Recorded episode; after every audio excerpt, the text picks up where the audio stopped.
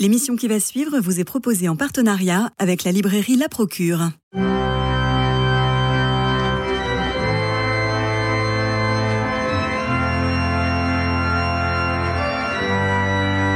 Culture Club, une émission de Radio Notre-Dame en codiffusion avec RCF. Christophe Maury. Sainte Thérèse de l'Enfant Jésus, tout un programme, nous sommes d'accord. Alors, suite à la semaine thérésienne qui vient de passer, nous allons rajouter une couche et quelle On connaît l'histoire des époux Martin, de leurs filles qui entrent une à une en religion, essentiellement au couvent voisin, des carmélites, pas les plus faciles. Nous avons tous à l'esprit les rivalités sanglantes entre Mère Agnès, la sœur de Thérèse devenue abbesse, et Mère Marie de Gonzague, ancienne prieure, qui ne veut pas quitter son influence auprès des 22 carmélites. L'histoire d'une âme que Thérèse écrit sous la tension d'une part et la dégradation de sa santé d'autre part, l'histoire d'une âme donc va obtenir un retentissement spectaculaire au point d'élever son autrice au rang des pères de l'Église, le 33e précisément. Et je tout dis évidemment non. Et une nouveauté paraît enfin, ce sont les pièces de théâtre de Thérèse de Lisieux. Il s'agit de six récréations que vous avez rassemblées en un volume. Hélène Mongin, bonjour. Bonjour Christophe, bonjour à tous. Vous publiez cela dans, aux éditions euh, de, de l'Emmanuel.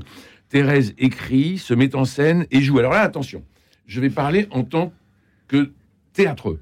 C'est-à-dire que j'ai lu ce volume en tant que euh, euh, homme de théâtre qui aime le théâtre. Vous m'entendez tous les vendredis parler de théâtre. Je vais au théâtre tous les soirs, vous le savez. Et j'ai lu avec une passion incroyable ces pièces de théâtre qui sont d'inégale valeur sur les cinq que vous proposez. Euh, huit. huit que vous proposez. Alors, il s'agit des, des récréations. Commençons par le commencement. Où et quand ont lieu ces récréations? Oui, parce qu'il n'est pas évident, effectivement, d'imaginer qu'au Carmel, les sœurs se transforment en, en troupe de théâtre. Eh oui. Absolument. C'est une idée de Thérèse d'Avila qui avait bien conscience que des jeunes femmes qui rentraient avaient besoin de se détendre, de se recréer au sens euh, propre. Et du coup, elle avait lancé cette, cette idée que donc chaque jour, il y a une récréation dans un Carmel où les sœurs euh, se retrouvent pour échanger, discuter. Elle s'assied en rond et elle papote. Exactement. Mais pour et, les et elle travaille un petit peu souvent. Tout à fait, hein. tout en faisant des petits chapelets, des petites images. euh. Mais il y a des récréations spéciales pour les jours de fête, en particulier aussi pour la fête de la prière, nous pourrons y revenir. Le 21 Euh, janvier. C'est ça, où les sœurs sont appelées donc à organiser des pièces de théâtre, en particulier les novices, voilà, pour canaliser les énergies. Et l'idée est à la fois de divertir la communauté, mais aussi de l'édifier.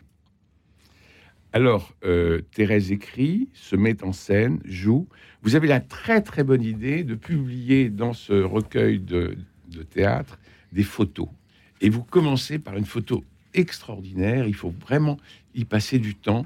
C'est le chauffoir du Carmel de Lisieux à l'époque de Thérèse. C'est la seule pièce chauffée de tout le monastère et c'est là où auront lieu la plupart des représentations. Alors, qu'est-ce qu'on voit? On voit une, euh, une cheminée avec une Vierge Marie au-dessus, ou peut-être une euh, Thérèse euh, Davila Davila, euh, un crucifix, des tabourets, des chaises en rond, c'est tout petit. Mm. Et on imagine là-dedans euh, Thérèse qui joue Jeanne d'Arc. Exactement. Mais alors, il faut se représenter qu'elle a passé des semaines avec ses novices. Elle était à l'époque maîtresse des novices, à créer des décors, des costumes. On est dans un véritable théâtre. Alors je reviens toujours sur ces photos. Euh, on s'aperçoit qu'elle est très belle, Mm. qu'elle est très féminine. Mm. Elle a les cheveux longs, alors qu'on aurait pu une, croire que, c'est une perruque. que la novice, ah c'est une perruque. Je dois vous l'avouer, malheureusement. Parce que je me suis dit, mais les, les carmélites ont les cheveux très courts, Oui. c'est beaucoup plus agréable sous le voile. Donc c'est une perruque, merci de, de la précision.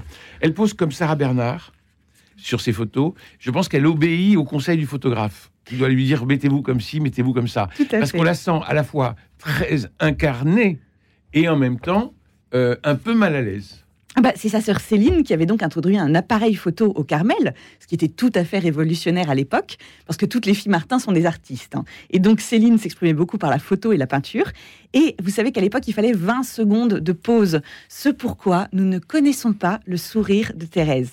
Jusque dans les années 50, Céline a refusé que les photos de Thérèse soient diffusées. On ne connaissait à l'époque que ses peintures, vous savez, un peu mièvres dans le style Mhm. du 19e siècle, parce que Céline disait Thérèse avait un sourire extraordinaire et les photos ne lui rendent pas justice.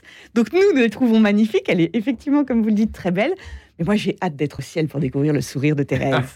Jean-François Rode. Euh, moi, je voudrais abonder dans le sens de, que ces pièces de théâtre, c'est une découverte. Moi, je ne connaissais pas. Mhm. Euh, je connais, j'espère connaître assez bien Thérèse de Lisieux et découvrir ces, pièces de théâtre. Je, dis à tous les auditeurs, vous allez voir, c'est, vous allez être étonnés. La maturité. C'est incroyable. Euh, alors, il y a le, toujours le style un peu de Thérèse. Quelquefois, on dit, bon, on s'exprimerait plus comme ça maintenant, etc. Mais on sent tout de suite la force de Thérèse, tout le temps. Mm. Et c'est jamais mièvre, c'est jamais euh, c'est jamais euh, trop simple, c'est toujours très, très approfondi. Et, là, donc, euh, vraiment, franchement, c'est une belle action que d'avoir publié ces récréations pieuses, parce que c'est formidable. Alors, rentrons dans le texte, parce qu'il y a une dimension autobiographique incontestable. les deux pièces, les deux récréations autour de Jeanne d'Arc, mm. Jeanne d'Arc, le départ ambition de Jeanne d'Arc, et ensuite le, martyr de, Jeanne d'Arc sont particulièrement bien écrits et on a une identification mm. entre Thérèse et Jeanne d'Arc. Et lorsque Jeanne d'Arc parle, euh, c'est Thérèse euh, qui parle. Alors c'est vachement gonflé parce que devant toutes ses, devant toutes ses sœurs, euh, elle dit des choses un peu, un peu difficiles. Par exemple, la séparation des parents. à un moment donné, Catherine sanglote. Catherine, c'est la copine de, Jeanne, et Jeanne va partir à Orléans et puis faire sacrer Charles, le roi de France. Euh, tu ne m'aimes donc plus puisque tu veux me quitter, dit Catherine sanglotant. Je vais mourir de chagrin et nos parents jamais ils ne, ils ne vont pouvoir supporter une aussi grande peine. Jeanne, tristement, je regrette de t'avoir confié mon secret puisque je fais couler tes larmes. J'ai pleuré moi aussi lorsque l'archange m'a ordonné de partir, mais Sainte Catherine et Sainte Marguerite sont venues me consoler. Elles m'ont promis de me protéger et ont ajouté que le bon Dieu récompenserait magnifiquement mes chers parents si j'obéissais fidèlement à la voix du Seigneur. Le bon Dieu récompenserait mes chers parents si j'obéissais fidèlement à la voix du Seigneur. Et les parents Martin qui sont canonisés. Et Thérèse qui a dû quitter son père alors même qu'il sombrait dans la maladie et qui ne pourra pas l'aider, qui sera enfermé derrière les grilles du Carmel alors que son père sombre dans la folie, ce qui pour elle a été la grande épreuve de sa vie. et le père vient embrasser euh, Jeanne, une dernière fois. Une dernière fois, et vous, il y a une note en bas de page que, que, vous avez rédigée mm. en disant mais là on est complètement dans l'histoire du père Martin et mm. le dernier baiser du père Martin euh, à, à, Thérèse comme le dernier baiser du père à Jeanne. Mm. Euh, et donc il y a une identification complète entre les deux. Ce qui est très curieux, c'est qu'elles vont être canonisées les deux pratiquement la même année. Tout à fait. Oui, c'était en préparation à l'époque de, Thérèse. Et c'est vrai que Jeanne d'Arc, pour elle, est sa sainte de prédilection. Parce que Thérèse a lu, quand elle était enfant, une vie de Jeanne d'Arc. Et elle a senti, en lisant cette biographie, qu'elle était, comme Jeanne d'Arc, appelée à faire de grandes choses. Mais des grandes choses, elle, qui seraient cachées. Et c'est bien la définition de la vocation de Thérèse, nos deux patronnes de la France. On en avait parlé euh, quand on avait reçu Jean de Chancéron, hmm. euh, qui a écrit donc, Éloge d'une guerrière. Oui. Euh, effectivement, ce, ce, passage où elle, enfant, elle dit Moi, je serai comme Jeanne d'Arc, je serai aussi, je veux être une grande sainte. Mm. Elle a 6 ans, 7 ans, c'est comme ça. Mm. C'est incroyable. Hein. Alors, le côté très autobiographique, encore une fois, c'est vachement gonflé de dire ça devant toute la communauté. Je cite Jeanne, mais en fait, c'est Thérèse qui parle. Hein. Quand quelque chose me tourmente, par exemple, quand on ne veut pas croire à ce que je dis, je me retire à l'écart et je prie. Quand j'ai prié, j'entends une voix qui me dit Fille de Dieu, va, va, je serai à ton aide, va. Quand cette voix me vient, je suis si consolé et réjoui que c'est merveille. Hmm. Vous imaginez comment la communauté reçoit ça hmm. de la petite novice, de la petite sœur des grandes. Euh, c'est quand même, c'est quand même étonnant. Euh, et c'est aujourd'hui, par le recul que nous avons, c'est éblouissant. Hmm. Mais sur le moment, moi j'ai lu, lu, les pièces en imaginant Thérèse devant euh, les sœurs qui lui faisaient pas de cadeaux et qui balance des trucs comme ça. Oui, puisque Thérèse était souvent l'actrice principale des pièces. Euh, elle-même n'y tenait absolument pas. Elle trouvait qu'elle avait une voix rauque, puisqu'il faut préciser que ces pièces sont quasiment des comédies musicales. C'est chanté en grande partie. Ça, ça aussi, c'était pour moi une surprise absolue. On chante, il y, a énormément de chants à, partir des, ritournelles de l'époque. Mmh, c'est hein. ça. Elle prend des chansons connues de l'époque et elle, les adapte. C'est aussi comme ça qu'elle a écrit souvent ses, ses, poèmes. Et donc, du coup, Thérèse n'aimait pas, pas chanter, ne se trouvait pas bonne chanteuse, donc ne voulait pas être mise en première place. Mais la première fois qu'elle a joué, c'était dans une pièce de Mère Agnès au début des années 90. Elle avait fait pleurer toute la communauté. Donc depuis, c'est à la demande du public, de la communauté, que Thérèse tient souvent le rôle principal de ces pièces. Et effectivement, comme vous le disiez, euh, c'est complètement sa voix qui passe. Moi, je pense à la dernière pièce de théâtre sur Saint Stanislas Kotska. C'était une commande. Thérèse n'est pas particulièrement familière de ce saint, mais elle est sur le point de mourir et elle est touchée par ce jeune saint qui, comme elle, va mourir jeune sans avoir rien fait. Et à l'époque, c'est tout le drame de Thérèse de se dire, mais est-ce que finalement ma vie a-t-elle été utile? Euh, et là, elle va mettre dans la bouche de Saint Stanislas toute son espérance de pouvoir encore faire du bien au ciel, ce qui était une idée complètement révolutionnaire à l'époque. Donc effectivement, c'est vraiment la voix de Thérèse qui se dégage et elle écrit ses pièces de théâtre à partir de 1893. C'est le moment où elle découvre sa petite voix. Donc clairement, sa spiritualité est infusée dans ses pièces. Mais effectivement, elle, a toujours eu beaucoup de succès avec ses pièces. Hein. On, Alors, sauf une fois. Est-ce qu'on doit en parler? Oui, bah, bah, oui, bah oui. Il y a, il y a bien des fours. Et alors, il y a eu, c'était plus qu'un four, hein, c'était un scandale. Ah, elles sont parties, les sœurs. Ah, ben c'est, oui, oui, Elles sont parties en pleine représentation. s'est levée et a interrompu la représentation.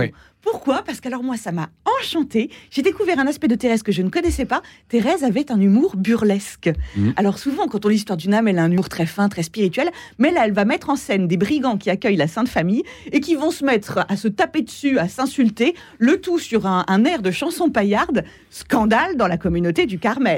D'ailleurs, on se demande comment elle connaissait toutes ces chansons, hein, parce qu'il y a énormément d'airs différents. C'était son hein. père. Son père était un, un grand C'est pas toujours la même chanson, ou même deux ou trois. C'est pas les comptines enfantines, mm. c'est les chansons de l'époque. Et vous pouvez retrouver euh, toutes les partitions sur le site que je vous recommande des archives du Carmel de Lisieux, où vous trouvez tout sur ce site. Hein, L'heure à laquelle Thérèse a éternué, euh, c'est impressionnant. Donc, archives du carmel de Lisieux.fr, où vous retrouvez toutes les partitions, les objets, euh, enfin le, les décors, etc. Alors, il y a la, la, grande force de, Thérèse, de Thérèse de Lisieux, c'est que euh, le mérite jamais ne remplacera la grâce. Hmm. Et que c'est la miséricorde avant tout, et qui est au plus profond de notre, de notre destin à tous. Elle écrit, et c'est Jeanne qui parle, qui parle au duc juste avant le martyr. Enfin, il n'arrivera rien que Dieu n'ait prévu de toute éternité. Cette pensée donne un grand courage quand je songe à l'avenir.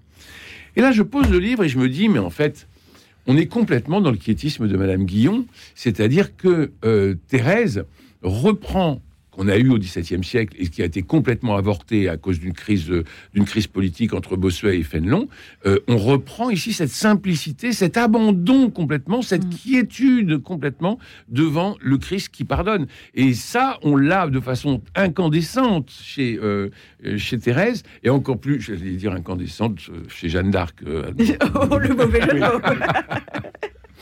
à travers, à travers Thérèse de, de Lisieux. Alors, sur le plan dramaturgique, moi j'ai été très étonné de la maturité de Thérèse, et particulièrement lorsqu'elle brosse des personnages masculins. Mhm. Charles VII, Jean Delon, le duc d'Alençon, etc. Euh, sont des vrais personnages. Enfin, c'est pas du tout mief, c'est des euh, des mecs quoi. Et quand on, on, fait le, le, subterfuge, c'est-à-dire qu'on met un autre à la place du roi et le roi se met dans la foule pour voir si elle va reconnaître le vrai roi et elle arrive, elle reconnaît le vrai roi et là on comprend que elle est envoyée, elle est envoyée de Dieu. Le, il y a très peu de moyens. On, reprend la photo du parloir, hein, euh, du chauffoir. Il y a très peu de moyens, mais on est complètement pris dans cette cour et on est complètement pris dans ce jeu et de ce stratagème des courtisans mm. pour la coincer. C'est vachement bien fait. Ah oui, c'est vraiment une pièce de théâtre, la deuxième consacrée à Jeanne d'Arc, avec une. Il y a plus d'actrices que de spectateurs. Voilà, je, ça aussi. Dans, le chauffoir, il y a plus de, gens qui jouent que de gens qui regardent. Et, c'est vrai que Thérèse dresse des portraits de femmes fortes également. Euh, on me demande souvent si Thérèse était féministe. Je trouve que la question est quelque peu anachronique. Hein. On n'est même pas encore à l'époque des suffragettes. Mais en même temps, Thérèse est un modèle euh, de, de femme qui s'est libérée euh, de toutes les entraves spirituelles, patriarcales qui dominaient à son époque. Elle est d'une liberté intérieure absolument incroyable. Euh, oui, je, peux juste revenir Effectivement, quand on voit ces pièces-là et leur euh, pas leur complexité, mais le, je veux dire, c'est des vraies pièces, il y a plein de personnages, il y a, beaucoup de dialogues, mm. c'est un gros travail. Effectivement, il, il, fallait combien de temps pour préparer ces... Alors, elle écrivait souvent entre deux portes, hein, ce pourquoi parfois la qualité littéraire en a un peu souffert. C'est vrai que moi, je dis souvent qu'il ne faut pas forcément rentrer dans Thérèse par les pièces de théâtre. Ce ne sont pas ses textes les plus accessibles. Moi, je dirais le contraire. Alors, c'est ça, J'étais ravie que Christophe ne soit pas d'accord avec moi. Moi, je vous suggérerais quand même de lire Histoire d'une âme avant, mais c'est vrai que, donc, euh, parce qu'il faut s'imaginer, elle a tout son travail communautaire, tous les temps de prière, tout, euh, et donc, du coup, elle écrit glisse un petit peu entre deux portes. Elle écrit en même temps l'histoire d'une âme, elle écrit ses lettres, elle écrit ses poèmes. Et pourtant, effectivement, elle prenait parfois, alors ça dépend, la deuxième pièce de Jeanne d'Arc est typique, elle a pris des semaines, elle a étudié des biographies de Jeanne d'Arc pour vraiment euh, mettre en scène un, très très grand spectacle. D'autres sont minimalistes. Quand vous voyez ce dialogue où elle met en scène Marie-Madeleine parlant avec Jésus, là, son inspiration, c'est le Cantique des Cantiques, qui était un de ses livres de la Bible préférés qu'elle rêvait de pouvoir commenter. Et là, on a un, dialogue amoureux absolument extraordinaire, où, la mise en scène est minimaliste. Et puis parfois des trucs complètement dingues, comme le triomphe de l'humilité, où il va y avoir une émergence du fantastique dans sa pièce de théâtre.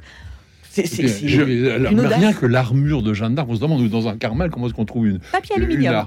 hein? Papier aluminium. Oui, mais c'est vraiment de la créativité. Oui, oui, donc elle faisait avec toutes ses novices, effectivement, et c'était l'occasion de récréation où on rigolait beaucoup. Alors, euh, dans la quatrième récréation, qui met en scène justement, vous venez de l'évoquer, Marthe et Marie auprès ah de Jésus. Marie, génial. Mm. Jésus aime Marie-Madeleine, mais écoutons bien ce qu'il lui dit.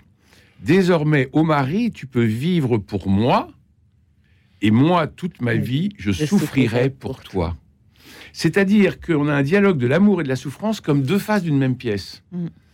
Et ça, c'est vraiment tout Thérèse. Enfin, mm. quand elle fait le tour de son lit pour les missionnaires. Euh, mm. euh, et, alors qu'elle tient à peine debout. Alors qu'elle tient à peine debout. Bon. Mais je trouve ça formidable. En si peu de mots. Désormais, ô Marie, tu peux vivre pour moi, et moi, toute ma vie, je souffrirai pour toi. Hmm. Extraordinaire. Enfin, et alors, on a dans Jeanne d'Arc, dans la deuxième, dans le sacrifice de Jeanne d'Arc, c'est là, il y a une intensité dramatique très très forte. Parce que elle est dans sa cellule et on vient lui annoncer euh, tu vas être martyr. Non, tu vas être, tu vas être brûlé, tu vas être brûlé vive. Et elle dit mais quand? Pour que je me prépare Et on lui répond maintenant. Là, il y a une espèce d'urgence. Mm. Et l'urgence, c'est de communier. Mais elle est excommuniée par Cochon. Cochon qu'elle ne met pas en scène. Il en prend plein, il en prend plein la poire, hein, euh, l'abbé Cochon, euh, ce qui est bien normal. Mais on ne le voit pas sur scène. Et ça, c'est très très bien. Parce qu'on sent la puissance euh, destructrice de cet évêque. Mm. par rapport à la sorcellerie de, de Jeanne d'Arc. Et je trouve que Thérèse de Lisieux, là, a une intensité dramatique qui est vraiment, euh, avec peu de mots, deux personnages, euh, l'ami et elle, et elle demande à être, euh, à s'habiller en robe blanche pour être dans la robe des martyrs et des vierges, plutôt que d'être en guerrière, parce qu'elle n'a plus, elle n'a plus à combattre, elle a se laisser saisir par Dieu. Waouh hmm. Et ensuite, quand elle est dans les flammes, elle souffre. Hmm. Et on l'entend souffrir. Et alors, c'est assez marrant parce qu'il y, a une didascalie où elle dit euh, euh, derrière un voile, on mettra des pétards et de la fumée. il faut que, il faut, hein, il faut que. Et vous savez qu'elle a failli mourir brûlée vive pendant la représentation, Thérèse? Ah oui, parce y a eu un accident. A réellement pris. Et euh, Mère Marie de Gonzague a dit ne bougez pas. Thérèse a obéi et, elle s'est vraiment vue à un moment sur le point de, brûler.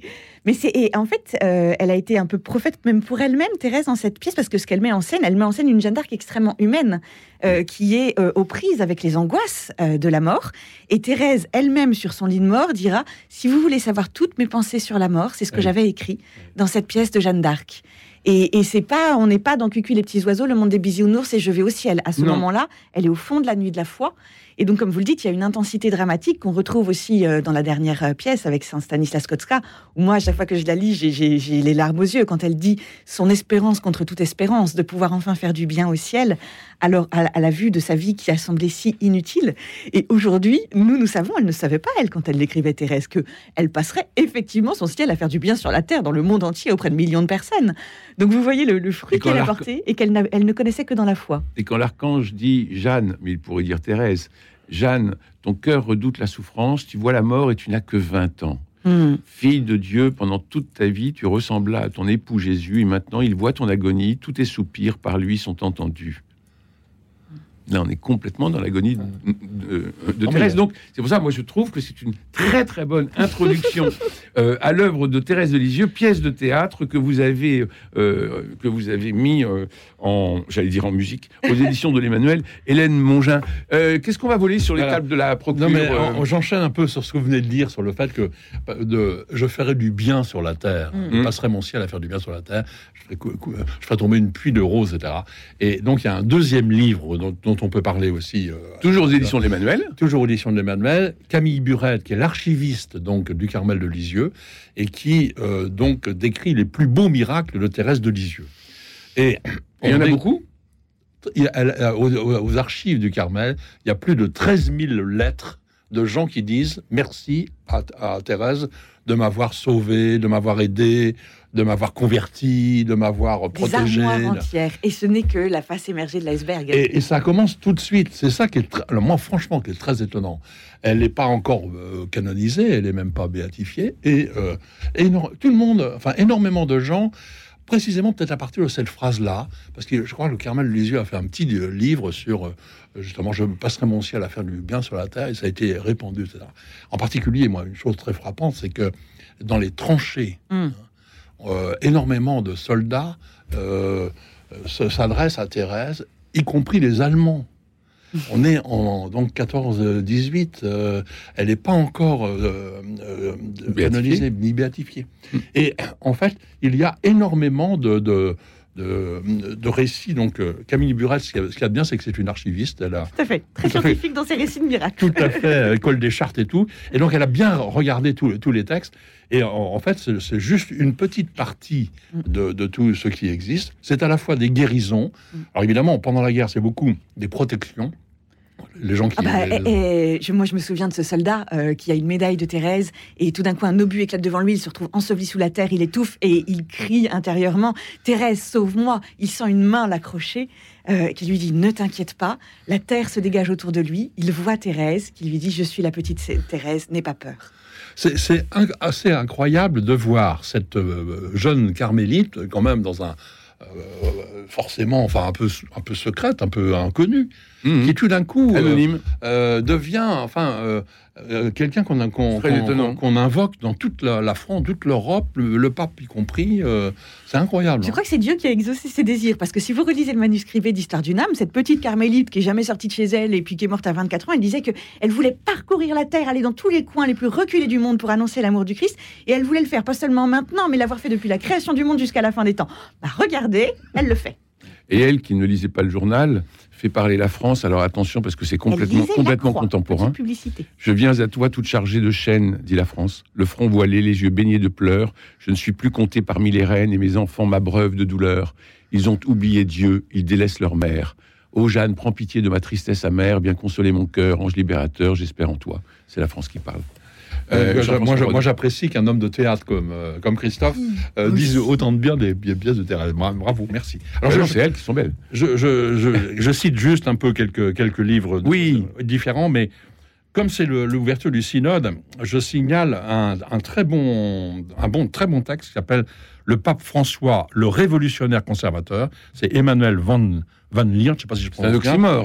C'est Et ils sont jésuites. C'est un jésuite donc néerlandais euh, qui euh, connaît très bien François, qu'il a interviewé plusieurs fois, et qui essaie de définir ce que ce qu'est la position de François. Et nous, on est tous en train de s'interroger sur le, au synode, qu'est-ce qui va se passer, comment il y a quand même euh, pas mal de d'opposition, de, de, de, craintes, de, de souhaits, etc.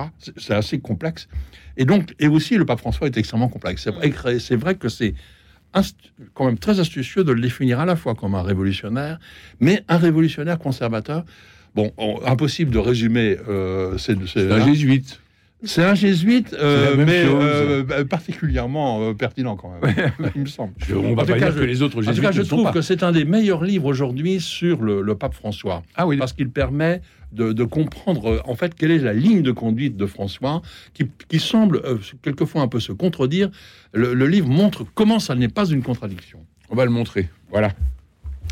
Alors, un, peu dans la même, un peu dans la même ligne, et là je, passe par contre à, quelqu'un de beaucoup plus ancien, mais j'ai eu envie de reparler de Louis Lochet, euh, Rien n'est perdu pour Dieu, une espérance pour l'Église du 21e siècle chez Salvatore. Pourquoi? Parce que Louis Lochet, c'est un prêtre de Reims qui a été euh, en son temps très connu, euh, très respecté, un vieux sage, un, bon spirituel, quelqu'un qui euh, avait un, jugement équilibré, un bon jugement. Je pense qu'on a tout à fait besoin de ça ces temps-ci.